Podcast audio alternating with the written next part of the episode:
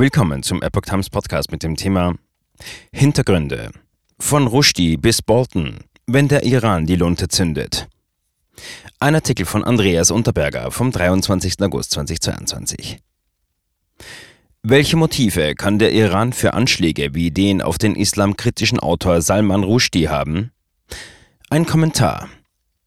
Das Attentat aus Salman Rushdie bei einem Vortrag in New York schockiert auch die Kulturwelt, die den islamkritischen Autor zu einem der ihren zählt.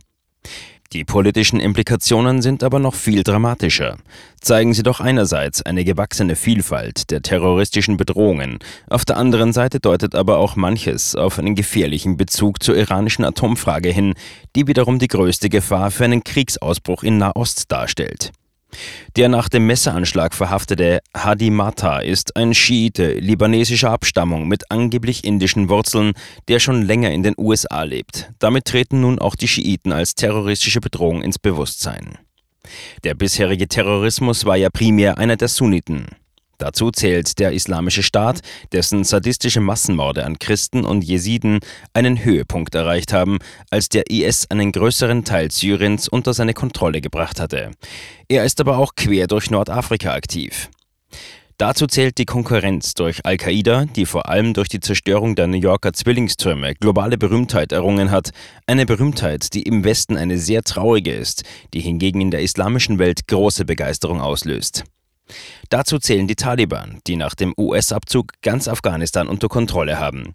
Sie sind zwar weniger in anderen Ländern aktiv, sind aber umso mehr zur Katastrophe für Millionen Afghanen geworden, die jetzt unter einer gewaltigen Hungerkatastrophe, der völligen Entrechtung der Frauen und zahllosen Fällen von Folter und Willkür leiden. Das Messerattentat auf Rushdie beweist nun, dass es auch eine schiitische Form des Terrorismus gibt, die ernst zu nehmen ist. Zwar gibt es die Tötungsaufforderung des iranischen Regimes gegen Rushdie schon lange, weil dieser in seinen Werken angeblich den islamischen Propheten Mohammed beleidigt hat, aber im Grunde war im Westen diese Fatwa nicht sonderlich ernst genommen worden, sondern eher als Teil der islamischen Folklore des Mullah-Regimes in Iran abgelegt oder gar vergessen worden. Das war aber bei den Schiiten weltweit keineswegs der Fall. Es gibt jedenfalls keine direkten Beweise, dass der New Yorker Messerstecher aktuelle Befehle bekommen hat, Rushdie zu attackieren. Es ist durchaus möglich, dass dieser alte Tötungsaufruf aus einer Zeit vor seiner Geburt ausreichend in Matars Bewusstsein verankert war, um ihn zu der Tat zu motivieren. Er könnte also ein bloßer Einzelgänger und kein Empfänger direkter Befehle aus einer Terrorzentrale gewesen sein. Islamischer Staat und Al-Qaida behaupten hingegen nach jedem Anschlag eines ihrer Sympathisanten, dass dieser auf ihre Befehle gehandelt habe. Die Einzelgänger-Variante ist alles andere als ein Entwarnungssignal. Denn sie heißt ja, unter den Schiiten gibt es gefährliche Fanatiker, die von sich aus gegen vermeintliche Feinde losschlagen. Das ist beklemmend, denn gegen sie gibt es keinen effektiven Schutz, nicht einmal im Herzen des mächtigsten Staates der Welt. Nicht einmal für einen der weltweit bestgeschützten Menschen. Noch wahrscheinlicher als die Einzelthese ist aber, dass es doch in irgendeiner geheimen Form eine aktuelle Initialzündung aus Teheran gegeben hat. Denn fast gleichzeitig gab es in den USA einen weiteren Attentatversuch des Iran. Dabei war John Bolton das Ziel, der ehemalige Sicherheitsberater von Donald Trump. Bolton hat zwar keine Mohammed-kritischen Texte verfasst, aber er gilt im Iran als verantwortlich für einstige Aktionen gegen Führer der Revolutionsgarden. Wie weit besteht zwischen den beiden Mordaktionen ein enger Zusammenhang?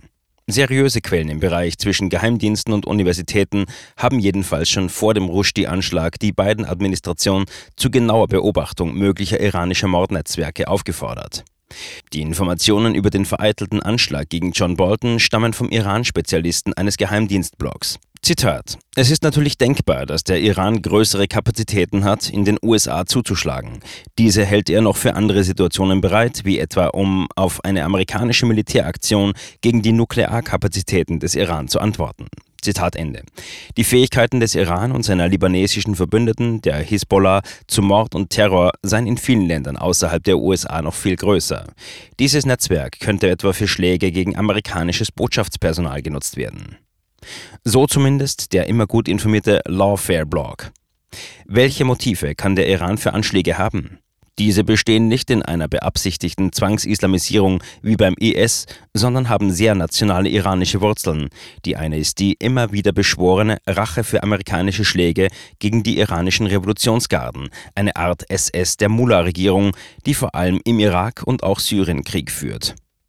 Die zweite Wurzel sind die in Wien laufenden Gespräche über eine Verhinderung einer iranischen Nuklearbewaffnung. Diese scheinen in einer entscheidenden Phase zu stehen, die zu einem Stopp der iranischen Atomrüstung führen könnte. Ein solcher Stopp stört mit Sicherheit den radikalen Flügel im iranischen Machtspiel. Diesen Stopp erreicht man mit Sicherheit, wenn die USA einen starken Schlag gegen iranische Ziele auch außerhalb des Irans starten würden. Dann wären die gemäßigteren und kompromisswilligen Kreise in Teheran mundtot gemacht. Ein solcher Angriff ließe sich ganz eindeutig am leichtesten durch einen erfolgreichen Anschlag oder gar eine Anschlagsserie auf US-Boden provozieren. Denn mit Sicherheit hätten die USA, gerade weil sie in einer tiefen inneren Spaltung stecken, massiv reagieren müssen, wenn Rushdie und Bolton fast gleichzeitig ums Leben gekommen wären. Sicherheitsexperten sind deshalb extrem besorgt, dass noch irgendwo anders vielleicht schon weitere Lunden mit dem gleichen Ziel gezündet sind, um eine Reaktion der USA zu provozieren. Über den Autor. Andreas Unterberger war 14 Jahre Chefredakteur von Presse bzw. Wiener Zeitung. Er schreibt unter www.andreas-unterberger.at sein nicht ganz unpolitisches Tagebuch, das heute Österreichs meistgelesener Internetblog ist.